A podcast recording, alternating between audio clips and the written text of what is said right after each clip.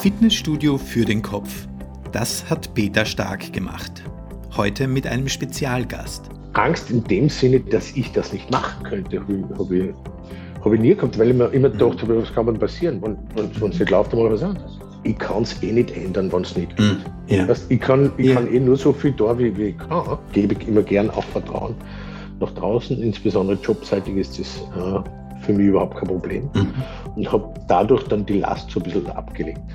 Also ja. es ist wichtig, dass man immer auf Augenhöhe funktioniert, dass man ja. nie das Gefühl hat, irgendjemand, nur weil er bestimmte Position hat, ist was Besseres als jemand anderes. Ist, ja.